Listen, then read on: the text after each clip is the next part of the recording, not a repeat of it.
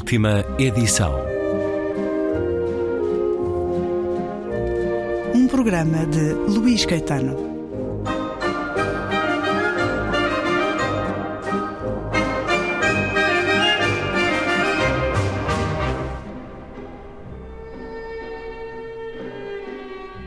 Regresso à conversa com Maria Filomena Mónica, motivada pela publicação de Os Livros da Minha Vida, mas também de Duas Mulheres. Escrita memorialística, autobiográfica e biográfica. A Gulbenkian foi extremamente importante para si. Essa ida para Oxford passou pelo apoio da Gulbenkian e outros trabalhos que foi fazendo ao longo da vida, deve-lhe muito. Mas nunca pensou em escrever a biografia de Carlos de Gulbenkian? Pensei, escrevi um ensaio, não sei em que livro está, do Carlos de Gulbenkian. Eu estava em Oxford, portanto tinha acesso a biografias inglesas do, do Carlos de Gulbenkian, que, que não estavam cá em Portugal. E escrevi um ensaio sobre ele, chamado O Grande Ditador. E até fui a Istambul para ver o lugar onde ele tinha nascido. Porque eu gosto de ver os lugar, o lugar onde as pessoas vivem. Grande ditador? Sim. Não sei. Era um... Bem, é uma homenagem a Chaplin, mas acima de tudo, se calhar.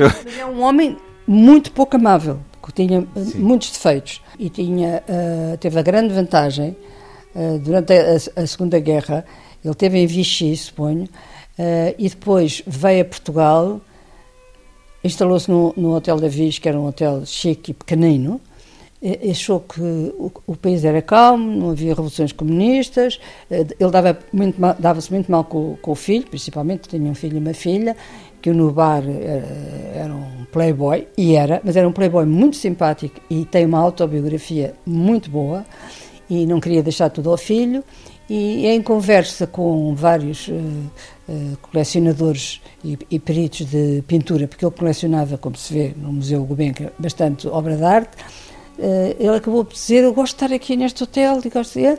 e, e, fez o testamento e, e deixou grande parte da fortuna a Portugal. Convocou gente fora da família para tomar conta dela e dessa fundação. Foi engraçado, porque o Salazar, depois dele ter morrido, ele deixava lá quem é que ele queria que fosse presidente da fundação.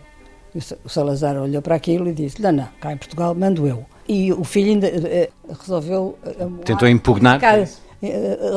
Nem, que tinha deixado pouco dinheiro ao filho, não interessa. Contestou a decisão. O Lord Radcliffe era suposto ser o presidente, se não estou em erro, o Lord Radcliffe, o presidente da Gulbenkian, está no testamento. E o, e o Salazar disse: Não quero cá um inglês a mandar uma fundação tão poderosa. E, portanto, houve um processo, não sei os pormenores. O Lord Radcliffe, entretanto, foi nomeado governador geral da Rodésia, na altura ainda era uma colónia inglesa, e portanto até era uma coisa mais importante, desinteressou-se, e, e, veio o doutor Azeredo Perdigão, que é tão, quase tão importante como o Gulbenkian, foi um homem muito interessante. Estruturou a Fundação. Estruturou a Fundação. E de facto, uh, depois de Oxford, uh, quem mais me ajudou foi a Fundação Gulbenkian. Nunca houve nada, houve só uma vez, mas era uma coisa menor, nunca houve nada que eu pedisse à Fundação Gulbenkian que eles não me dessem. Sempre. Mesmo quando eu estava a fazer cirurgia e não gostava de matemática, eles ficaram muito admirados de não ter feito cálculo de probabilidades no liceu, e que tinha de ter explicações particulares. Eu disse, mas eu não, tenho dinheiro para pagar as explicações particulares a um professor de matemática. Ele disse, olha, mas então não consegue fazer sociologia. Eu escrevi para a Gulbenkian, para o diretor do, do Serviço de Bolsas, expliquei-lhe a situação. Ele disse, não há problema, manda-nos a fatura do professor de matemática, e era uma coisa fora já da Bolsa, e nós pagamos tudo. Uh, foram, foram, sempre, sempre impecáveis. Fundamental na sua vida, e fiquei a saber também, não sabia, neste livro Duas Mulheres, que também para a sua mãe, a Gulbenkian, foi essencial. Numa situação de alguma precariedade, eh, foi na Gulbenkian que encontrou essa possibilidade de trabalhar e de, de, dar também o seu contributo. Eu não sei como é que ela lá chegou, porque nós estávamos numa fase em que não nos dávamos bem, para eu me ter divorciado. Não sei como é que ela conseguiu. Ela era muito enérgica. E, no fundo, apesar dela se queixar de que, que o meu pai se tinha arruinado e que ela tinha que trabalhar, mentira. Era bem mentira, porque ela adora, é como era muito enérgica e muito inteligente, ela adorou estar na Fundação e foi chamada para organizar um setor, que era o setor de ballet, que não era muito. Ela tinha um conservatório, ela não nos dizia metade da vida dela, mas ela tinha um conservatório. Uh, e, e, aquilo tinha uh, gente de, de, costumes um bocado di, dissolutos e custou-lhe inicialmente. Mas todas as pessoas que, que trabalharam ela estava lá para organizar e não deixar que aquilo explodisse nesses costumes dissolutos, não sei. Mas depois acabou por fazer os vestidos, porque tinha jeito também para, para, para, para, costura. Uh, toda a gente dizia que ela era muito amável, era sensacional, que sorte tens esta mãe. Eu, era exatamente o contrário. Era uma mãe tirânica, uh, autocrata, que provavelmente não gostava de mim, não se importava nada que eu sofresse, com quem eu durante 40 anos tive péssimas relações, e ela só um bocadinho antes do 25 de Abril é que ela deve ter pressentido este, este regime vai mudar. Isso afetou muito a relação comigo. Ela depois ficou muito orgulhosa. ela já estava reformada Uh, e, e, e, salvou, não a mim, porque eu, ah, eu, tinha saído de casa aos 8 anos, mas os meus irmãos, que são 10 anos mais novos, uh, tinham ficado numa situação precária e o meu pai tinha alguns empregos, mas eram poucos, e a minha mãe era muito gastadora. Adorava fatos e luxos, etc. E por isso é que eu fui também a tantas festas e com tantos vestidos. E foi ela também que a incentivou a escrever, tenho ideia de que lhe deu um caderno. Aliás, a sua avó, a sua avó deu-lhe uma caneta de ouro Sim. e a sua mãe dá-lhe um caderno, não, não em simultâneo. Portanto, há aqui as duas mulheres, as suas ancestrais, a dizerem: escreve. E não só isso, não tinha pensado nisso que você está a dizer e é bem visto. Como elas próprias escreviam. Quer dizer, a minha avó. Só descobriu mais tarde. Mais tarde. Quando a minha mãe morreu, uh, o meu irmão estava a viver uh, com a mulher em casa da minha mãe, porque uh, nós tínhamos uma casa muito grande na Rodrigo da Fonseca, portanto vivíamos com bastante luxo. E quando a minha avó morreu, as coisas dela foram para a casa da minha mãe e o, e o meu irmão todo disse, estão aqui umas cartas e umas coisas da avó, e eu disse, ah, eu quero ver, enfim. Umas cartas é um verdadeiro espólio epistolar, como raras vezes terá visto. Enorme, enorme, enorme. E... longas, não são, não são pequenas missivas. Ainda por cima eram muito fáceis de ler, o que, o que faz pensar que a minha avó, não sei que educação formal tinha, mas era uma mulher culta e que escrevia muito bem português. E parecia uma estrela de cinema. Ah, parecia, isso parecia uma estrela. E, e podemos testemunhar porque há fotografias aqui no. não, e além de que me mentiu. Eu também vinha no espólio dela, vinha o bilhete de identidade e ela dizia-me sempre que tinha menos dois anos do que tinha. Eu olhei para o bilhete de identidade, então explicar, avó, eu tinha seis anos e ela já me mentia na idade. Era muito vaidosa, era muito bonita também. Uh, nós não saímos a ela, não so, nós saímos ao.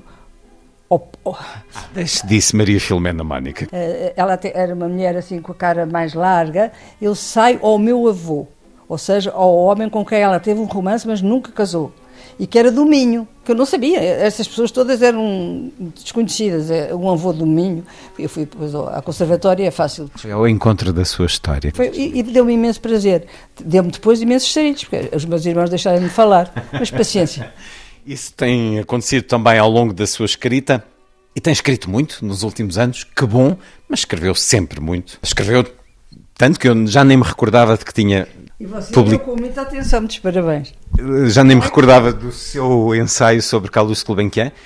Interroguei-me quando lia uh, os livros da minha vida porque é que, porque é que não, ele não tinha passado como hipótese de, de escrita. Os seus livros estão todos juntos na sua estante? Nem falo. Não? Não há esse culto daquilo que já fez? De todo. Então, nem sabe onde estão alguns? Nem sei, nem sei onde estão. Ainda ontem estava à procura do. Ah, o António tem os meus livros arrumados. António Barreto, seu marido. Sim. Eu estou proibida de ir lá buscar a estante dele porque ele diz que ele depois não os põe lá outra vez. Sou o último repositório da, da sua Sim, Eu não sei o que é que eu ontem estava à procura. Estava à procura de um livro. Estava misturado, suponha, uh, com uma história da Itália. Não, não, eu sou completamente desarrumada se for ali, aquilo está tudo desarrumado. Eu ainda, este aqui, como estou há mais tempo eh, e, e, e, tenho visto pouco, o que está à frente da minha cama, por exemplo, são tudo biografias, porque isso foi quando eu deixei de ter um, o, a, o quarto, a, a, o andar alugado, e então vieram para aqui algumas estantes e, e foi um dos homens que, eh, as mudanças as mudanças que disse mas porquê é que não põe aqui que cabe bem uma, uma, uma, uma estante e eu tinha essa curiosidade porque diz-nos de uma forma muito bonita no livro essa estante especial que tem no quarto. Eu queria saber que género estava nessa estante, ou se seria uma estante de livros transitórios, mas já nos disse agora. São biografias. Vou ler esse momento. Gosto de viver entre livros. Nunca me interessei por decorações, mas aprecio ver as paredes da minha casa forradas, constantes, onde guardo os livros que fui reunindo ao longo dos anos. Não é um prazer estético, mas a certeza de que, mal ou bem, foram eles que me fizeram. Além disso, os livros são um laço que me une aos meus contemporâneos e aos meus antepassados. Foi em parte quando vi a biblioteca de José do Canto, um grande proprietário açoriano que viveu no século XIX, que decidi escrever sobre ele. É evidente que no estrangeiro havia bibliotecas maiores. A do primeiro-ministro britânico Gladstone tinha 30 mil volumes e a do romancista russo Tolstói 22 mil. Mas não era isso que sucedia em Portugal, onde a maior parte dos ricos não eram cultos e a maior parte dos eruditos não tinham dinheiro. Por exemplo, a biblioteca que Henri Burnet deixou tinha apenas 940 livros. Havia, é certo, maiores, como a do segundo Visconde Valmor, com 4.900 livros, a de Fernando Palha, com 4.460, a do primeiro Visconde de Benagazil, com 4.000 livros, a da Condessa da Azambuja, com 3.017, a do Conde Farrobo, com 3.000, e a de José Maria Eugênio de Almeida, com 2.000. Mas nenhuma se equiparava em qualidade à de José do Canto. No século XVIII, alguns dos estrangeiros que haviam estado em Portugal e que tinham convivido com os aristocratas locais deixaram-nos uma visão crítica no que a este domínio se tratava. Eis o que o milionário inglês Beckford deixou escrito sobre os Duques de Marialva, uma das mais nobres e ricas famílias de Portugal.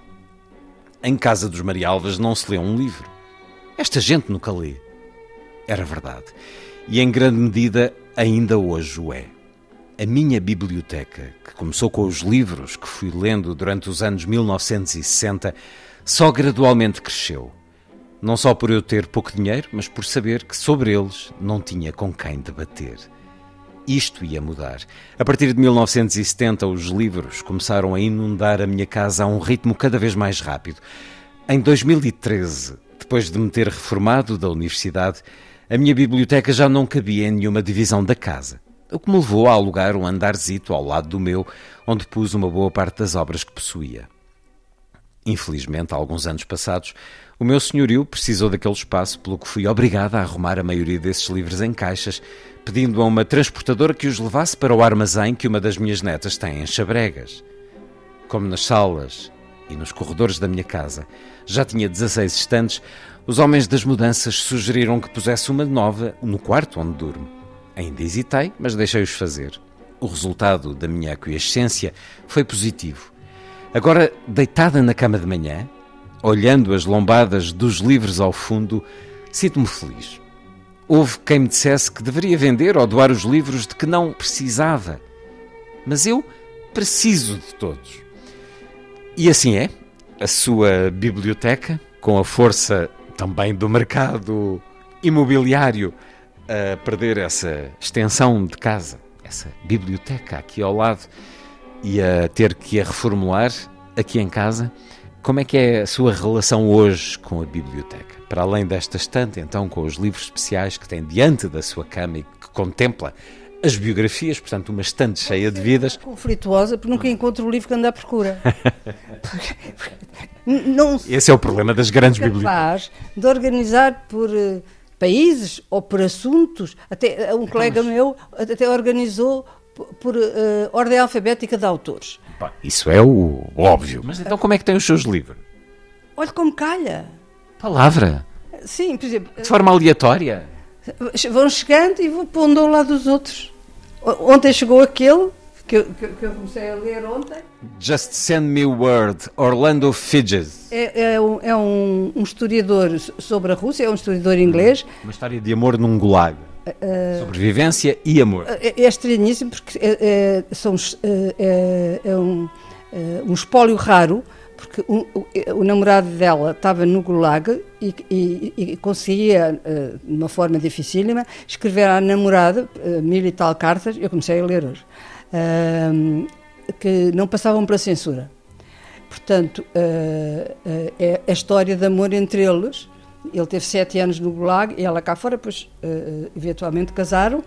E eu olhei, eu tenho deste autor, tenho o Natasha Dance, é, é, sempre a história russa, e tenho outro chamado Europeans, que é sobre o meu romancista russo favorito, que é o Turgenev, e a, e a cultura cosmopolita russa europeia. Cada um está no seu, no seu buraco. E eu ontem, ah, ainda por cima, o Europeans, tenho dois porque uh, eu, eu, mandei vir e depois o meu amigo, esse, uh, uh, que, que, também é especialista em História Russa, o Gabriel Gorodevsky, mandou-me pelo correio e tenho dois. E eu disse, mas então, eu tenho a dobrar e, e, e, não sei onde é que eles estão. Bom, no fundo é uma maneira de viver os livros e a biblioteca. É, é, dá trabalho. E às vezes também acontece uma coisa que, no que é boa. não dá trabalho. Dá uma trabalho. aleatória. Ah, pois, sim. Dá chatices. Não, mas de vez em quando... Uh, anda à procura de um livro e de repente, olha, vou a reler este. Aconteceu-me no outro dia com um dos livros que eu só descobri para aí, há 20 anos e que é muito pouco falado, por acaso está traduzido em português na Guerra e Paz, uh, que é uma biografia da infância do, do Churchill, chamado My Early Life. Uh, e estava à procura de já não sei que livro. É um livro pequenino, não é? Mas é muito engraçado. O Churchill escrevia muito bem. E isso dá, eu não, afinal não quero o, outro, vou, vou reler este. É, é, é olha, é, sou uma desorganizada, mas também sucede assim com, sei lá, com os sapatos. não lhe vou perguntar quantos são, isso também estão, né? Ah, não, são poucos, são para seis, mas no outro dia estava um par como um lado, outro para. Pronto, podia ser como a Carrie Bradshaw no Sexy e a Cidade, enfim, uma referência intelectual aqui muito importante nesta conversa. A sua biblioteca, então, com essa vivência do inesperado, de encontrar aqui e acolá, e como é que, no seu caso, vai o compromisso cada vez mais imperativo na sociedade de hoje entre o digital, os ecrãs e os livros? Consegue dedicar o tempo a cada um? O digital vai invadindo, os ecrãs vão conquistando espaço à deambulação pelos livros? Como é que tem resistido ao futuro que não é tão presente? resistir, porque percebi logo que uma pessoa que não era capaz de lidar com, com micro-ondas não era capaz de lidar com nenhuma máquina. Com os outros ecrãs, por exemplo, com sei, esse grande oponente agora da leitura, é quase factual, não sei se há algum estudo sociológico sobre isso, as séries retiram-lhe tempo de leitura ou não? Não, eu, eu, eu, acho que já vi tudo o que tinha a ver na Netflix e no HBO e algumas muito boas. Eu gostei imenso do Queen's Gambit, eu não sei bem como é que se traduz. Gambit de Dama. Ah, Gambit de Dama, Gambit, eu, Gambit de Dama foi o nome. O Breaking Bad também gostei imenso. Ah, vi coisas muito boas, mas agora estou a ver coisas por ver. Eu não posso estar muitas horas ao computador. Sou capaz de estar. Ah, quer dizer, a última vez que eu fui ao médico e que lhe disse que estava 5 horas, ele disse: não está 5 horas seguidas ao computador porque depois fica cheio de dores, isso é inevitável. É isso que me tem salvado, porque eu acho que já tinha morrido se não fosse, não fosse a escrita. E, e, e mesmo a televisão, eu não vejo, eu não vejo noticiários, deixei de ver noticiários, não estou para ouvir sempre a mesma treta, ninguém discute nada, não há debate. Isso, o nível do debate político eu acho que talvez tenha deteriorado, ou foi eu, eu fiquei sem paciência uh, para ver.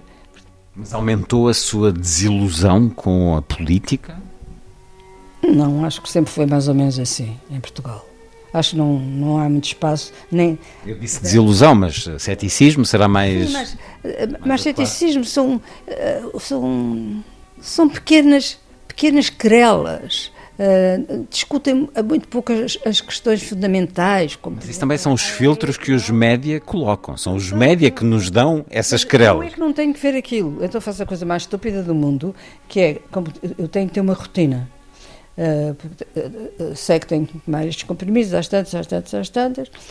Comer às tantas tenho que fazer para cinco refeições por dia em vez de fazer três. Às 11 uh, vejo o Sky News para ver o que é que aconteceu, se houve uma hum. guerra na Ucrânia ou qualquer uma guerra, não, um bombardeamento ou, Marrocos e depois eles têm uma coisa na, na Sky News que é põem duas pessoas a debater a notícia. Eu deixei de ver porque depois, quando veio o Covid, já não estavam lá as pessoas, estavam nos ecrãs. Eu não gosto de ver as pessoas nos ecrãs, chateava-me e, e, deixei de ver. E agora vejo de vez em quando. Não, não é um grande noticiário o, o Sky News, mas ao menos faz-me lembrar a Inglaterra e, e não perca a língua uh, e, e demora 20 minutos. Quer dizer, ver um noticiário de uma hora e meia não me passa pela cabeça. Então prefiro ler um livro. Portanto, com as máquinas. Mas é curioso que mesmo um, a coisa que eu, uh, desta parte eletrónica, que eu gosto mais, que é a música, desde que tenho cancro, eu, eu deixei de ouvir música durante um tempo. Porque o meu compositor favorito é o Verdi. E o Verdi é muito alegre e, e, e cheio de vida. E eu precisava de alguém que fosse mais melancólico. e portanto tive 10 anos a ouvir o Schubert. E praticamente, mesmo ainda hoje, ainda está ali, aquela, aquela caixa, foi o Manuel, Manuel Luís Gomes, ai, Manuel Luís Goxa, Manuel Luís Goxa, não é? Uh, que veio cá entrevistar para aí há 4 ou 5 anos e tinha-se lembrado que numa entrevista ele é competente, é muito profissional. Mas a vossa relação começou mal, porque uma afirmação sua não era de negri-lo, criticou-o muito. Mas sabe que foi por isso que ele me entrevistou sobre os cantos e me disse: Eu venho cá para lhe agradecer a crítica que me fez. E ele disse: Olha, fez-me entender que eu não tenho cultura suficiente para entrevistar o Peter O'Toole e certas pessoas. E estou a tentar melhorar. E, portanto, agradeço-lhe muito. Eu fiquei bem aberta. E, uh, uh, como era um livro sobre o José do Canto, até foi aqui ao lado, no, no, na Casa dos Açores. E depois uh, achei de facto, que, que, que, que, ele merecia algo, muito mais respeito do que aparentemente parece um palhaço. Eu não vejo nada na televisão, portanto nem o vejo a ele. E no outro dia ele veio-me entrevistar, não sei sobre que livro, mas pá, há 10 anos, e lembrava-se que eu tinha dito numa entrevista que só, só, só ouvia Schubert e trouxe-me aquela, aquela, caixa com, com a da Maria João Pires a, a tocar Schubert, sobretudo Schubert. Os improvisos. Mas houve o quê? A viagem de inverno, mais. Hum... Não, curiosamente, sim, ouço, ouço muitos impromptos. Uh, mas o que eu tenho ouvido mais ultimamente, este mês, é uma parte de uma missa do Schubert. Ele tem três, este eu não sou capaz de dizer o número, mas é que tem uma parte muito bonita do Et Incarnatus Est e a missa é absolutamente deliciosa e dá-me muito prazer. E, e, depois todas as peças de piano são ligeiramente uh, melancólicas e, e, suaves e eu deito-me, tenho um, um, aparelho onde posso ouvir na cama e, e adormeço, que eu tomo quatro pastilhas para dormir, portanto adormeço a ouvir o Schubert. Agora, só, este, desde todo doente tem sido só Schubert. Maria Filomena Mónica, uma conversa a partir de Os Livros da Minha Vida, mais recente publicação com a chancela Relógio d'Água, uma conversa para continuar e concluir no próximo programa da última edição.